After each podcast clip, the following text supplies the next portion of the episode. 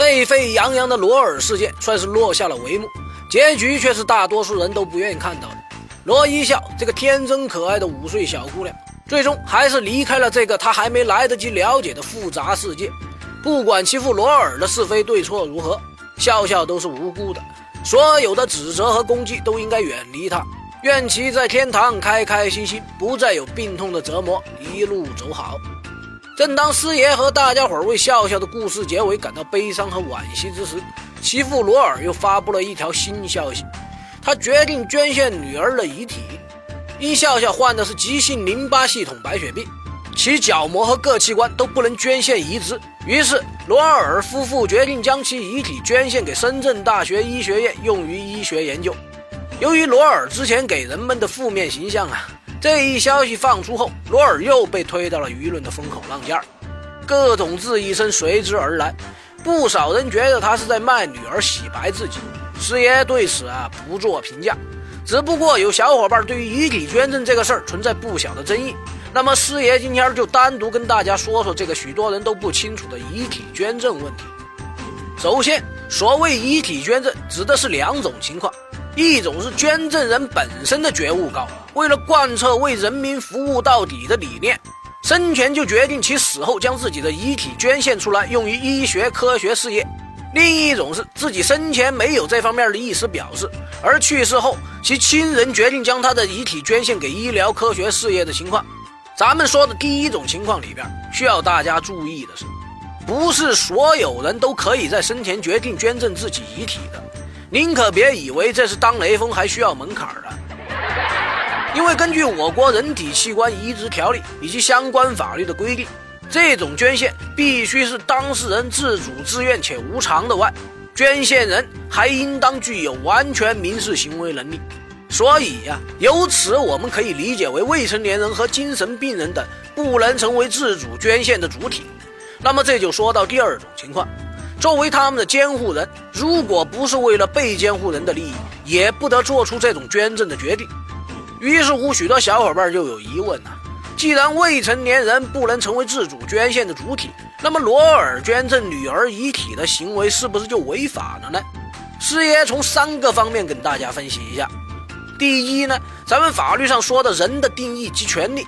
开始于出生，终结于死亡。也就是说，自然人死亡后，法律上的人格权已经丧失，遗体仅仅是作为物又非物的一种存在。甭管生前是成年人、未成年人、小怪兽或葫芦娃、奥特曼还是蜘蛛侠，死后啊都一样，叫遗体。第二，遗体是包含有人格信息和社会伦理道德的，所以在咱们法律精神中，对遗体的处理和使用要体现人类的尊严。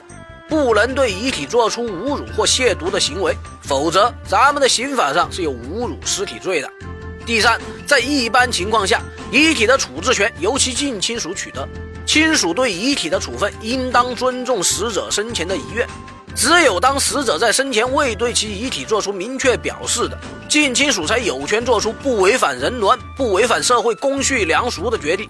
如果村头的王大爷临终前千叮咛万嘱咐要入土为安的，但其子孙硬是在其死后学雷锋做好事把遗体给捐了，这虽然不违反哪条雷款，但社会舆论传统观念会怎么评价？大家伙想必心知肚明呐。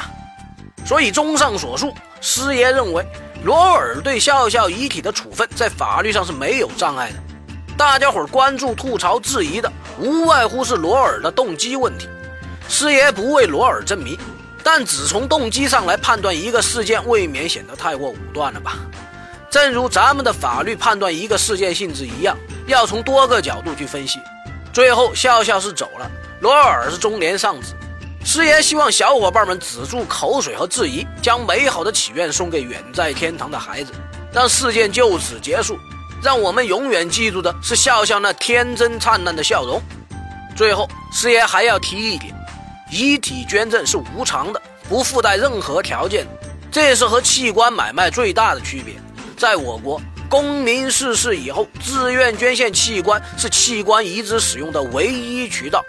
活体供肾只能在父母、儿女、兄弟姐妹和夫妻之间进行，除此之外，任何形式的器官买卖都是违法的。现在不少年轻人都恨不得自己多长几个肾呐，要不然跟不上这手机更新换代的节奏啊！在此，师爷提醒各位小伙伴：身体发肤受之父母，有没有肾六肾七真的不重要，有一个健康的身体才是革命的本钱呐！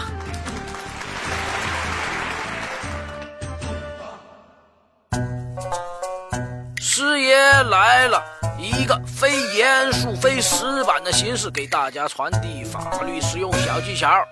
节目的题材来自于网络或真实案例，并由签约律师事业团提供审核意见。